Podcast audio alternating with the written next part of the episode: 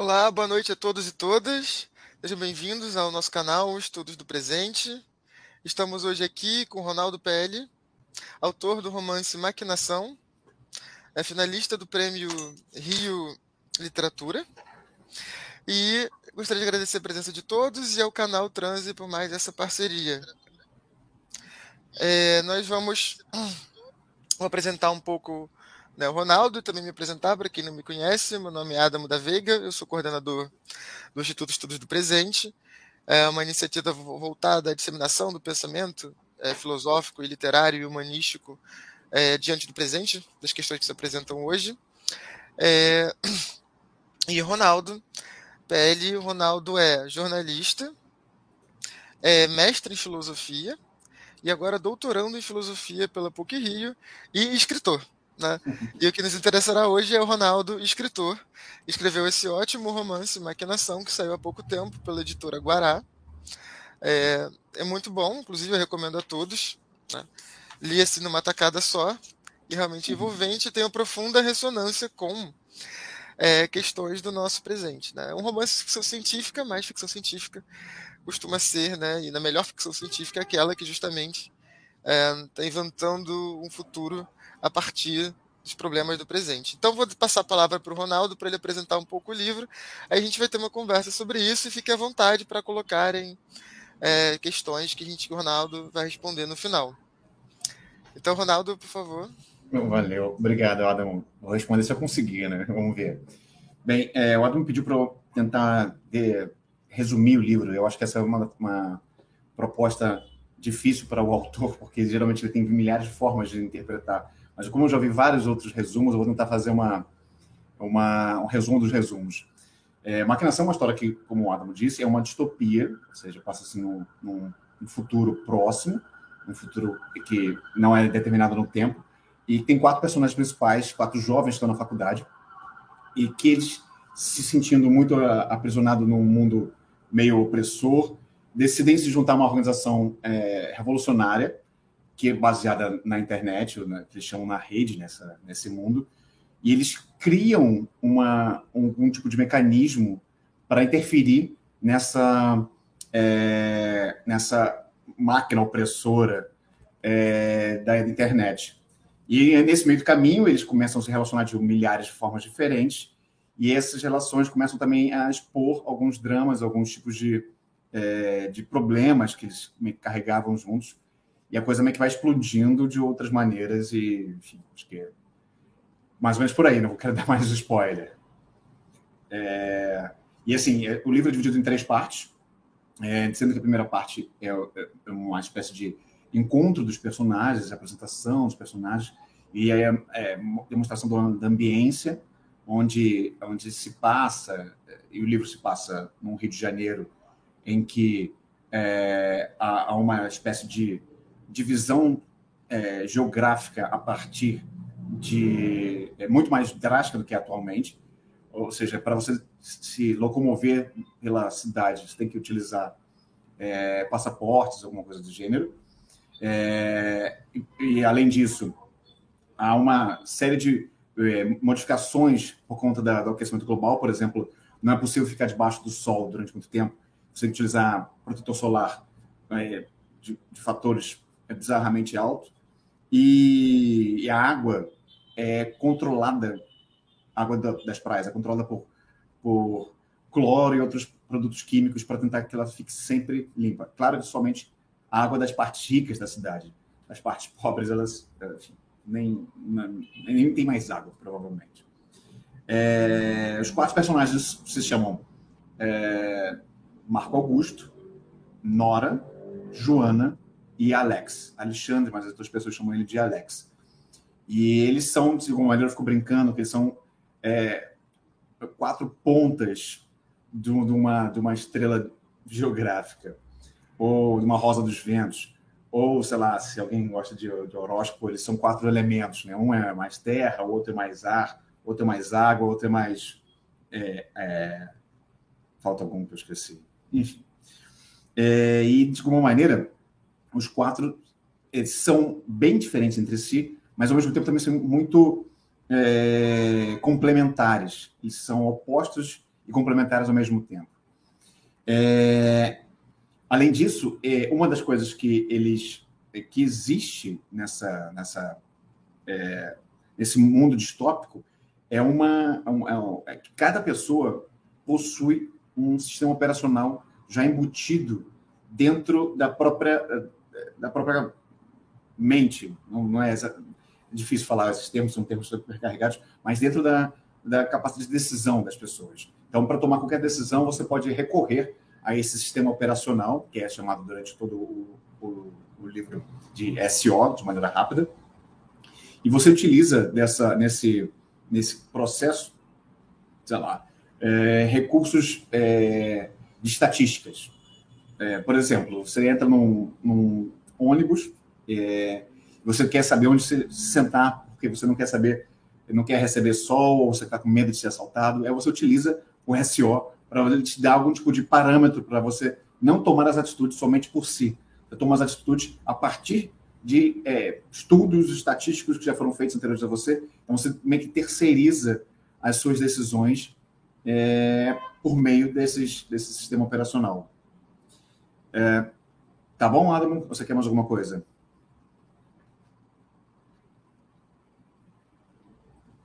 Eu queria perguntar, né, que você falasse, né, ah, né, sobre beleza. a melhor ideia do livro, que é a máquina plástica e de onde, onde dá, digamos, a resistência, né? E é, um, é, uma, é uma figura literária, mas também tem um quê de conceito filosófico. Eu queria que você falasse disso. Tá, eu vou falar primeiro da, da, figura literária, depois a gente fala da figura filosófica. É, como a gente. É, existe todo mundo sabe, conectado a esse sistema operacional a 100% do tempo, é, é, as pessoas não ficam em nenhum momento offline por motivos óbvios. Se hoje em dia as pessoas não ficam offline, imagina é, num mundo em que existem sistemas operacionais que estão entranhados nos nossos sistemas de decisão. E isso é, se hoje já é bastante angustiante não ter essa, essa maneira de desligar, é, imagina um momento que é ainda mais, é, mais é, opressor esse, esse, detalhe. E um dos personagens, o, Marco Augusto, ele é um, um, um, garoto de 18 anos que ele é muito ligado com, é, com a programação, e ele desenvolve uma, uma, um programa em que ele, ele cria uma sala, uma sala virtual dentro do sistema operacional, dentro da rede, né? E, e ele que é uma sala apagada, uma sala que não tem nenhum tipo de é, recurso externo. Ele, ele, não é que ele é, isso foi ele que criou, isso já existia na, nesse mundo, nesse, nesse mundo de sistemas operacionais totalmente interconectados, só que geralmente essas áreas são áreas em que as pessoas é, utilizam para carregar outros elementos. Por exemplo, uma área de carregar um jogo, ou uma área de carregar algum tipo de é, informação que você não tem. Era uma área é, em que você está carregando alguma informação. Só que o, Marco Augusto prefere não carregar nada, prefere ficar no vazio. É, no, ele, ele tenta criar o máximo de nada de alguma maneira, e para que isso seja uma, uma forma dele é, se desconectar dessa opressão de estar toda hora, sempre do tempo, é, ligado, sempre do tempo é, com informações, tendo que decidir, com milhares de telas acontecendo. Tem uma cena, por exemplo, que um dos personagens, o, o, o Alex, que é provavelmente o personagem menos conectado, ele é o cara que não gosta de tecnologia, ele tem uma relação absolutamente é, de, de, negação com a tecnologia, mas mesmo ele está com 200 telas ligadas, ele está ouvindo música, está vendo uma, uma, imagens de um parque é, em que ele quer visitar, um parque fora do país, ele é um cara com dinheiro, e ele está fazendo outras coisas, está se comunicando, mandando mensagem, recebendo informações sobre alguma coisa que ele quer. Então é, é de uma maneira assustador, pelo menos para mim. E, e, o Marco Augusto tenta, de alguma maneira, salvar dessa, desse tipo de opressão, fazendo essa, essa máquina plástica, que ele chama dessa forma por ser plástico a ponto de se, se encaixar nos determinadas vontades de cada um.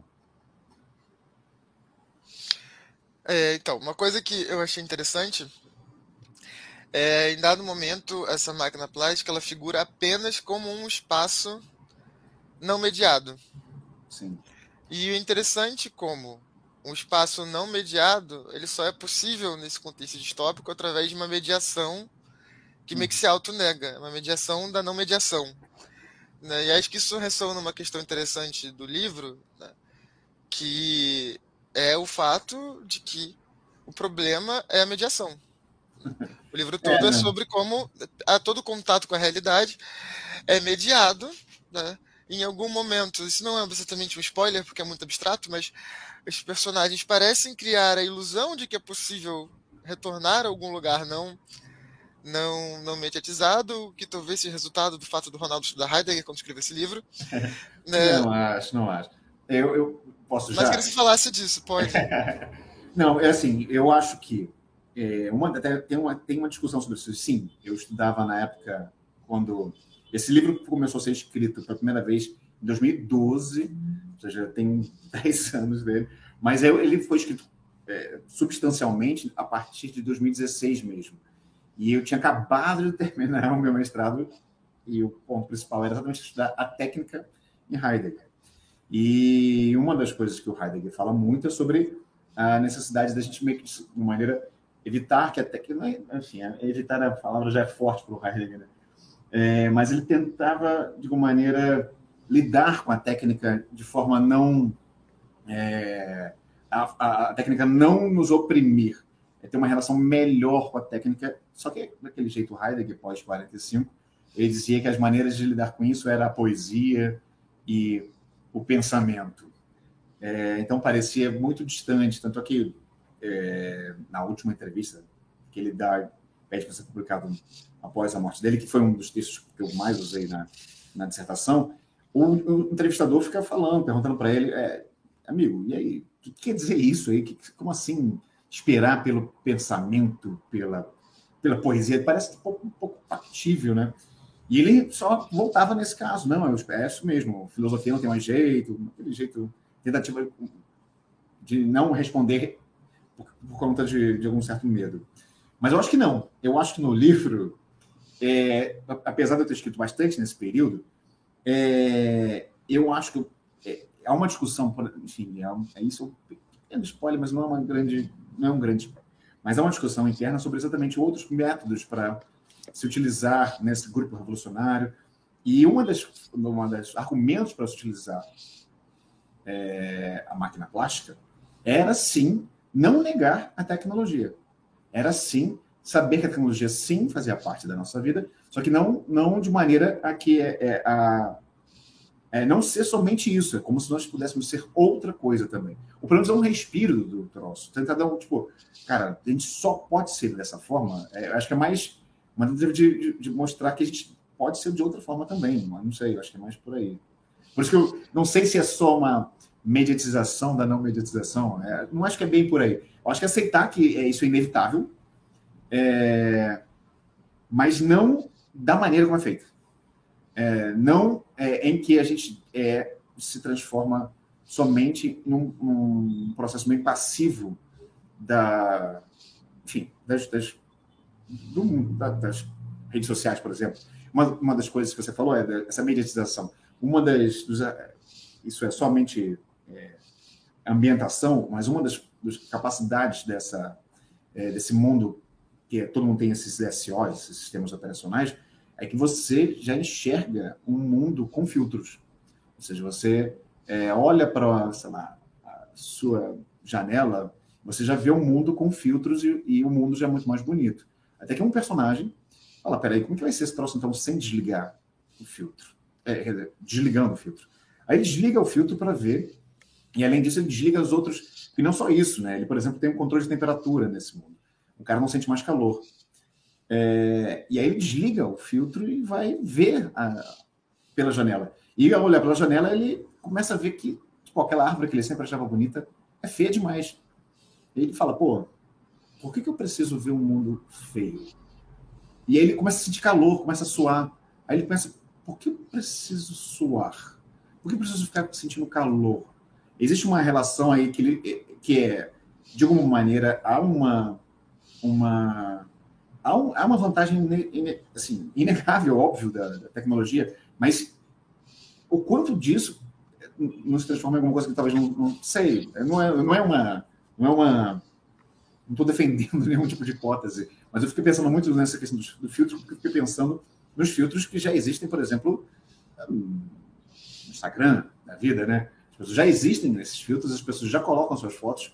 Eu conheço gente normal, né? não, é, não é influencer, algo do gênero, que ao postar uma foto, antes de postar uma foto no, no Instagram, é, vai para o Photoshop tirar as rugas ou tirar não sei o que, mancha da pele, para postar só fotos bonitas. Então, eu não estou dizendo que está certo ou errado, só estou dizendo que essa preocupação é só colocar uma interrogação sobre ela. Não, interessante, assim, a, a saída dos personagens é muito mais para uma apropriação das é. tecnologias de mediatização para fazer alguma coisa contra, digamos, o caráter alienante delas, né? Tentar produzir uma Sim. desalienação a partir dessas de tecnologia de alienação. Né? Eu acho que isso faz mais sentido do que simplesmente realmente querer negar né, a mediação tecnológica, até porque há mediações que não são tecnológicas, né? mediações linguísticas, mediações Sim. Culturais, né? Então acho que a fantasia é. do mundo não mediado é uma coisa muito, muito século XX, morreu. não, com certeza, não, não. E digo mais, assim, eu acho que no século XX já era velho, né? É, já era uma. Essa, essa ideia de não mediatização parece a ideia do. Pensando que a gente é moderno, né? Como diz o outro lá, jamais fomos modernos.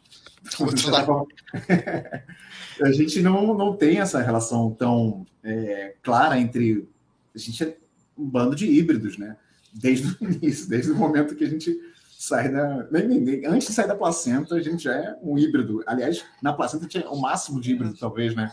Não existe essa pureza toda. E eu acho que, é, mas em algum momento alguém pensou, né? Ali, um outro rapaz ali no século XVII, né, Renatinho, é, disse que, enfim, a gente podia pensar as coisas como coisas extensas e coisas a pensar, né? Então, é, existia uma divisão, existia tentativa de colocar essa coisa como aquilo que a gente pode tomar conta. Mas eu acho que não. Ah, uma outra pergunta que eu queria trazer, que eu vi isso é quando eu lendo e tal, eu pensei muito no Pierre Levy, porque o Pierre Levy argumenta, e esse argumento envelheceu muito mal, de que algo como esses SOs, que seria justamente essa capacidade de mais superintegração mundial, numa rede de processamento de informações, ela seria altamente emancipatória, que produziria né, uma inteligência coletiva que tipo, conseguiria pensar mais e mais rápido e nos ajudaria né, a melhorar. Isso está no livro que é o virtual do, do Pierre Levy. É, Pierre Levy. Eu sempre é. É... Se eu me lembro isso da época da faculdade, ou seja, 20 anos, era Pierre Levy que falava isso. Então, eu queria que você comentasse isso, que o seu livro parece ser tipo contra esse tipo de ideia. É, não, eu acho que assim, é, quando ele escreve isso, ainda está no momento em que a, a internet está surgindo e assim, toda essa galera que começa a criar a internet, eles são os, é, é, os ex-hippies né, da década de 60. Né? O. É, a gente esqueci o nome dele. O, é, tem, como é que era o nome dele? aquele. É, deixa eu pegar aqui o nome dele direitinho, que eu, para não cometer nenhum, nenhum desvio. Ah, o Morozov, lembrei. O Eugênio Morozov, aquele bielorrusso, esse cara, ele tem uns livros sobre a origem da internet. É, ele é um, é um tem 38 anos, mas é um, é um gêniozinho. É, fala 200 línguas, entre eles português. Acho ele, cara, sensacional. E ele, ele fala exatamente isso, né? Tipo, que existia uma promessa de grande é, mudança do modo de, de, produzir informação no início da, da, da, internet, porque exatamente que os caras começaram a produzir esse troço eram ex-hippies. É, é, o, o Herzog fez um documentário até sobre isso também, entrevistando as pessoas, e tu vê as ideias dos caras, eles não querem ganhar dinheiro, não, até hoje eles são engenheiros de computação, os que estão vivos aí, né? E são coroas que tentam fazer de uma maneira de, de, de é, compartilhamento de informação sem, sem, sem nem ganhar dinheiro. Pensa a Wikipedia de alguma maneira, né? Uhum. Mesmo com todos os problemas da Wikipedia, ela é uma, uma, um lugar colaborativo, né? É, só que há as mudanças, há, as capturas, né? Há as sobrecodificações, para usar os termos lá deles de Gattari. que o que acontece, e essa virada é muito forte, na, virada, na, na, na entrada das redes sociais. As redes sociais transformam um ambiente que é sem nenhum tipo de é, fronteira em condomínios, né?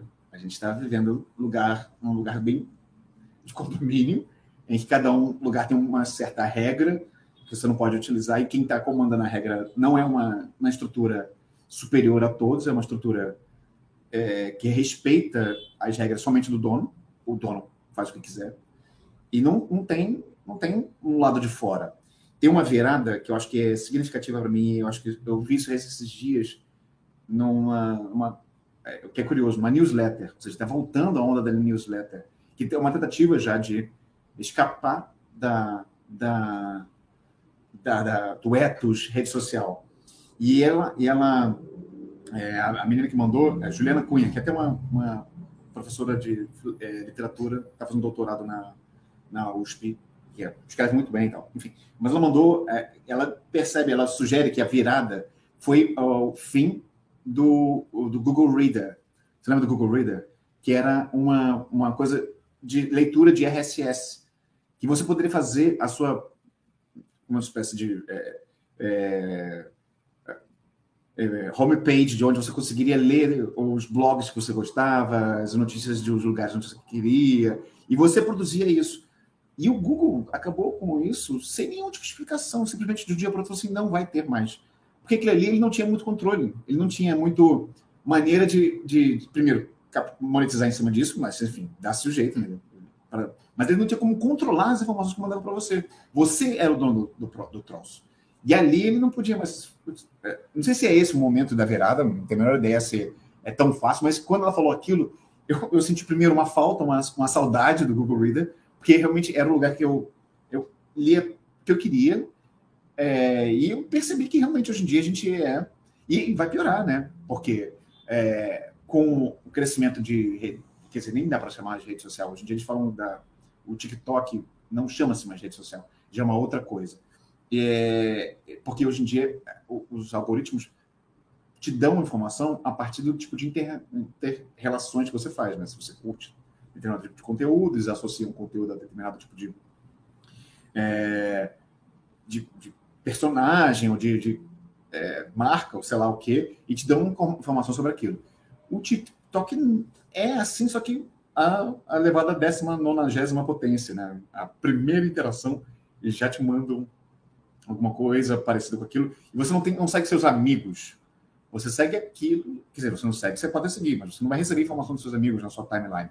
Você vai receber as informações que o TikTok, a partir de um algoritmo que o TikTok tem, e é, é quer te passar. E não é o TikTok que, que ele começou esse troço, mas o, o Instagram já está fazendo esse processo de mudança, o Facebook está fazendo esse, esse, processo de mudança, é, e assim, se você pegar esses três já, já já é, sei lá, quanto porcentagem da internet, né? Ou seja, se hoje em dia já é ruim porque você não tem algum tipo de interação com seus amigos, no futuro vai ser ainda mais é, maquinado, digamos assim. Sim, sim. No fim, a última pergunta que eu tinha planejado e a gente abre para as perguntas aqui. Estamos cheios de perguntas no, no chat. Ah, é? Não vi, não vi nada. É, já vou ler todas. É, que é sobre ficção científica em países periféricos. Hum. É, eu acredito que a gente tem pouca ficção científica no, no Brasil, em geral, hum. né? Dramas historicamente, né? Não é, uma, não, é um gênero que, sei lá, primeiro seria aquele conto perdido do Machado no século XIX, mas não é uma coisa que se colocou muito, né? E me parece, me pareceu que, bem, se é para falar de distopia, pensar em distopias, né? Um país para o Brasil é mais adequado do que um país como a Suécia, né? Para se pensar nesse tipo de imaginação. Né? Eu queria que falasse um pouco do papel da ficção científica no contexto né, de capitalismo periférico e o que, que né, a literatura de ficção científica tem né, a revelar sobre o nosso presente nesse contexto né, social, porque deu para ver que isso é uma coisa no seu livro, como até inclusive agora você já puxou isso, né, respondendo essa questão é. para uma, uma coisa do presente. É, eu acho que, que tem, tem 36 coisas para responder sobre isso. Primeiro que é, o cara que escreve a minha orelha é o Braulio, Tavares, que é talvez o maior estudioso do tema no Brasil. Tive essa honra de ter o Braulio Tavares como o escritor da, da orelha. E, e ele tem um livrinho chamado O que é Ficção Científica, que é, foi publicado na década de 80. É, ou seja, ele, ele não é uma ficção científica no Brasil, mas é ficção científica. Então, já se pensa sobre isso há muito tempo. Mas, assim, dentro da ficção científica tem uma, uma gama imensa de coisas. É, a minha ficção científica não é aparentada, por exemplo, do, do Asimov, é mais aparentada do George Orwell, talvez. É, mas ainda assim tem alguma coisa aí. Eu acho que, é, eu acho que o que acontece no Brasil, é, não, é uma coisa que é anterior a isso, antes dessa resposta, é que ele fala, o Braulio fala que o maior escritor de ficção científica do Brasil é o Gilberto Gil. Eu achei isso maravilhoso. Você pegar, ele fala dos três, tem três discos do Gilberto Gil que falam sobre isso. Tem um que é desde 69, que é o Cérebro Eletrônico, que é maravilhoso mesmo falar sobre isso desde 69. Então, o Gilberto Gil está pensando sobre isso há muito tempo. Mas, além disso, é, tem uma coisa no Brasil, é, né, de novo, antes de responder isso, eu acho que, é, apesar da nossa uma, é, grande é, preocupação com uma espécie de história realista, e, tem, é, comparativamente, por exemplo, com a Argentina, que tem uma coisa mais de, de gênero, é mais fácil. É, o gênero na Argentina, eu acho que pega bem, assim, sei lá, o maior escritor argentino, o Borges, e é uma escrita, uma escrita que dialoga diretamente com o policial, dialoga diretamente com o suspense, é, até com fantástico bem, é óbvio, é, ficção científica sim, também. É, e aqui o Machado, que é, por mais estranho que possa parecer, ele é associado com o realismo. Estranho porque ele escreve a história de um, de um, de um autor que é defunto. Então, tipo, eu não consigo entender essa associação, mas enfim, eu entendo por trás. O ponto é, é eu não acho que há uma. uma se há essa tradição mais ligada ao realismo no Brasil, isso eu coloco como se, não acho que tem essa tradição se sustenta hoje em dia. É, nos últimos anos, e eu acho que a pandemia foi substancial para isso, muita gente meteu mão nisso. Mas, mas isso sem contar os, os clássicos, tipo, o Inácio Brandão de Loyola, é, que já tinha falado sobre isso anteriormente. Mas, assim, é, acho que nos últimos, é, sei lá, três anos, tem nomes que são da minha geração, um pouquinho mais velhos, é, como Joca Terron, o Daniel Galera, foram trabalhar em ficção científica. A, a Natália Polés, todo mundo foi trabalhar com ficção científica especificamente. É, diferentes modos, diferentes maneiras, mas acho que é, o próprio Galera tem uma, um texto que ele fala sobre isso, né? que ele fala que como se o, o realismo não desse mais conta da realidade. Então, não, é, parece um, o realismo parece uma discussão de pequeno burguês, né? Uma coisa meio tipo, o, como que o realismo essa, vai dar conta do aquecimento global? Essa coisa que é gigantesca, né? Ou da própria internet mesmo. É outra coisa gigantesca. Como que você consegue é, explicar essas coisas através do realismo? Você passaria horas só para explicar sei lá, é, a, a, capacidade do carbono de influenciar. Isso já é um trabalho gigantesco que talvez não seja, não daria dentro do formato realista.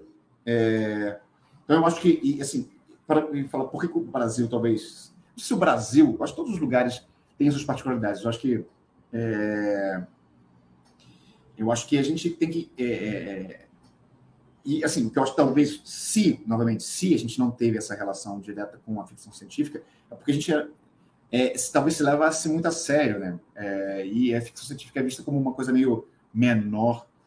É, e eu acho que, é, talvez, eu fiquei, fiquei, pensando sobre isso. Eu estava lendo ontem a, a Mariana Henriquez, que é uma escritora argentina, em que ela, ela é. Ela, tem, ela dialoga muito fortemente com, com a questão do, do realismo, mas ela tem uma coisa de. É... Parece que o fantástico aparece no realismo dela. Tipo, uma, num, num, texto, é, ela é argentina, passa-se o, o, conto dela numa é, em Buenos Aires, ela, mas ela tem uma a, a, personagem principal tem uma melhor amiga que é uma cabeleireira uruguaia, mas que quer ser brasileira porque ela gosta, ela é, ela é, é ela é filha da, da pombagira. Então, tipo, ela queria. Então, existe um fantástico ali, é, eu acho que é isso talvez a, a, a, a filosofia, a literatura tem que procurar, tem que procurar uma espécie do fantástico, mesmo quando é realista. Né? Mesmo quando existe uma. É, aquilo que é o fantástico, talvez, é, é, como na filosofia chamam do talma, né? O, o, espanto, aquilo que espanta de alguma maneira. Se a filosofia tenta explicar o espanto, a filosofia, a literatura tenta de alguma maneira dialogar com esse espanto para outros lugares. Mas acho que eu já falei demais. Eu achei ótimo, ótimo. Muito bem, então agora vamos abrir aqui para as perguntas né, do, do nosso chat. Né, Júnior Gabriel pergunta: quais são as principais referências, Ronaldo, e a interferência delas no seu trabalho? É, faz essa e depois a gente faz a outra. É, cara. Sabemos é... que Heidegger não é. não, é, não, é inegável, é inegável. Por exemplo, o nome maquinação nasce é, do Heidegger, né? É, já contei essa história para você, né? Não, né? É, enfim, quando o Heidegger está começando a escrever, ele, ele começa a escrever é, na década de 40, se não me engano, final da década de 40, é, sobre alguma ideia de técnica. Ele está, na verdade, falando de novo sobre o Nietzsche, é, ele retoma né, lá os, os, as aulas que ele deu sobre o Nietzsche na década de 30, mas ele retoma para falar de novo mal sobre o, o, o Nietzsche, ou interpretando de maneira que eu acho equivocada, mas ele está falando sobre. É, ele tenta também que associar alguma coisa que vem, vai dar depois no futuro na ideia de técnica. E ele está falando, ele fala de uma, num termo que depois ele abandona, mas é um termo que ele é, que sempre me chamou a atenção, que é Machenschaft, que é tradução mais ao pé da letra seria fazeção. Machen é, fazer, né? Schaft é o, é o é, sufixo de de substantivação no alemão. E ele, é, mas assim, a tradução fazeção perde um pouco e o tradutor é, brasileiro, que é o, o Casanova, o Marco Antônio Casanova, ele colocou maquinação. E aí eu achei isso muito bom, porque tem, dá uma ideia de maquinar ali por trás. E eu coloquei isso num cantinho ali e para utilizar. E, como, tinha como falei anteriormente, eu estava fazendo o mestrado na época, eu estava de que estava na minha cabeça. Eu sempre fiquei pensando assim, o que, que vai que vai sair daqui, que, vai sair daqui. Aí eu sabia que ia voltar para esse texto, porque eu já tinha começado antes. E depois ele, eu tinha passado também um tempo na, na China, então eu vivi cenários de Blade Runner na China, isso fez com que é, entrasse totalmente no, no, no, livro. E Blade Runner, para falar de influência, estava ali. E eu, eu acho que eu sou é, um grande ladrão, na verdade. Eu sou, basicamente, eu acho que eu sou um péssimo inventor, mas um grande ladrão. Eu, eu roubo de todos os lugares, eu acho que todas as páginas têm algum tipo de referência. Começar a citá-las vai ser impossível, mas como eu falei, só porque eu falei anteriormente, no George Orwell. É, acho que George Orwell é, tá, tá seguindo ao lado ali, já que tipo, tem a ver com. George Orwell está falando sobre uma, uma, uma instituição maior que um indivíduo, que controla todos os indivíduos, é, e eu, de alguma maneira, estou falando também não de uma instituição, é, mas de alguma coisa que também está numa uma instância acima do individual. É, então, eu, e assim, e aí eu acho que eu deixo como spoiler aqui, mas não um spoiler total, é que eu acho que o final de Maquinação dialoga com o final de é, 1984. E aí, leiam os dois e a gente conversa aí na próxima vez. É, a Jéssica Felizardo pergunta, né, em termos de Tinder, redes sociais, como se dá a questão de experimentação sexual ou encontros amorosos na obra? Ou essa questão não aparece? É. Super aparece, né? essa questão super aparece. É, eu, assim, é, uma das outras influências, só para voltar, foi, é, como eu disse, comecei a escrever em 2012 e tal, estava morando na Inglaterra nessa época, é, tinha feito, tinha trabalhado na revista de história da Biblioteca Nacional, na finada e saudosa revista de história, e ela tinha feito uma matéria sobre guerrilheiros, e isso me deixou muito na cabeça e tal. Mas quando teve 2013, acho que 2013 muda tudo, né? É, 2013 muda todas as formas da gente pensar, inclusive é, sexualmente, eu diria. É, eu acho que é, muitas das, das, das nossas liberdades foram tomadas a partir de 2013. As pessoas começaram a se permitir mais coisas. e se autorizar mais coisa. E eu fiquei pensando como seria então um livro em que é, os personagens principais são jovens, de até 20 e poucos anos. É, como, como lidar? Como que isso seria lidado é, por, entre eles, de certa forma? É, a tecnologia ela não exerce um, um elemento direto sexual nesse caso, além de, por exemplo, é, produzir certos certos é, certos como, diz, como diria certos prazeres para as pessoas. Elas, elas, elas se conectam nas máquinas e, e se desligam de alguma maneira e têm alguns tipos de prazeres, até utilizando alguns tipos de drogas cibernéticas e algo do, algo do gênero. É, mas elas, a tecnologia não tem uma relação direta com a questão sexual. Ou pelo menos não, eu não coloquei isso. Eu li recentemente um, um livro do Ted Chiang, que é um autor que eu acho super mind-blowing. O camarada produz algumas ideias e fala assim, cara, isso, isso, não é possível. E ele ele fala, esse, esse livro é antigo, isso é uma coleção de contos, é, Life of Others, é, em inglês, e ele, um dos contos, ele fala sobre a relação também de, de tecnologias, e ele fala uma coisa, é, na década de 90, falava sobre uma coisa que agora está começando a aparecer, que é uma é, pequenas, pequenos é, dildos ou pequenos é, orifícios que são tecnológicos para você fazer sexo à distância. E, e, isso já existe hoje em dia, já tem, já acontece. Tem uma, acho que uma empresa holandesa que tem um negócio desse, já está vendendo. E, enfim, é isso também, às vezes, eu fico pensando. É, o primeiro ponto final de maquinação é de 2017, depois ele vem. É, depois foi para a editora, 200 revisões e tal. Mas é, muitas das coisas, é assim, eu, é, eu, eu pensando que muitas coisas poderiam ter envelhecido mal, é, não, não prevê pandemia, por exemplo. A pandemia é algo que passa por fora. É, e essa questão da, da, da, dos brinquedos sexuais, eu, eu fiquei pensando que poderia ter colocado também. Depois eu fiquei pensando sobre isso.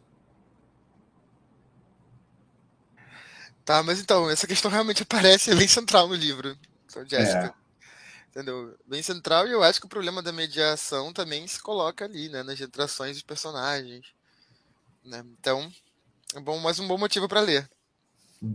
Ah, Ingrid, obrigado, Ingrid, pela presença em mais um vídeo. É, a técnica é o capitalismo, a técnica da modernidade que explora os recursos e mudar a técnica pela revolução, não com poesia. Ou melhor, a revolução é poesia. Isso respondendo ao Heidegger, eu acho que concordo é. com isso. É.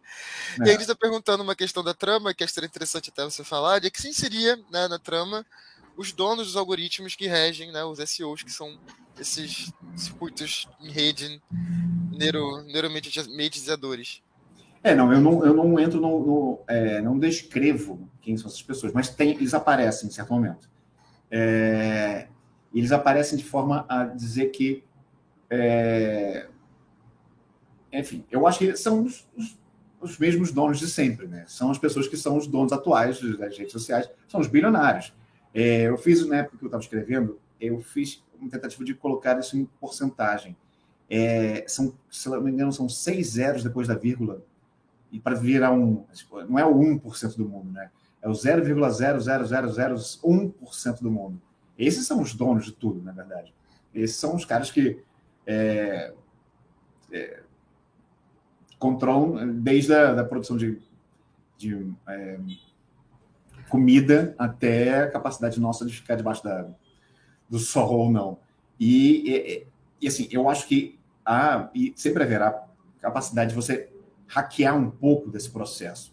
Haverá uma maneira de você conseguir fugir, de não ser totalmente é, refém desses, desses algoritmos ou da, desses sistemas operacionais. Mas é, eu acho que cada vez vai ser mais difícil. Você vai ter que ter cada vez mais técnicas para conseguir fugir desse troço aí. Então, se alguém quiser botar mais alguma pergunta, por favor, coloque no chat. Gostaria de agradecer a presença do Ronaldo aqui no canal do, Instituto Estudos do Presente. Agradecer a presença de todos que nos assistiram, ao canal Transe por mais essa parceria. Né? E gostaria de né, falar aqui, né, para quem gostou, achou interessante, o livro do Ronaldo está vendo na Amazon e outros lugares também. E como sempre no final do vídeo, né, pedir para vocês seguirem o, né, o Instituto Estudos do Presente nas redes, que a gente está super começando.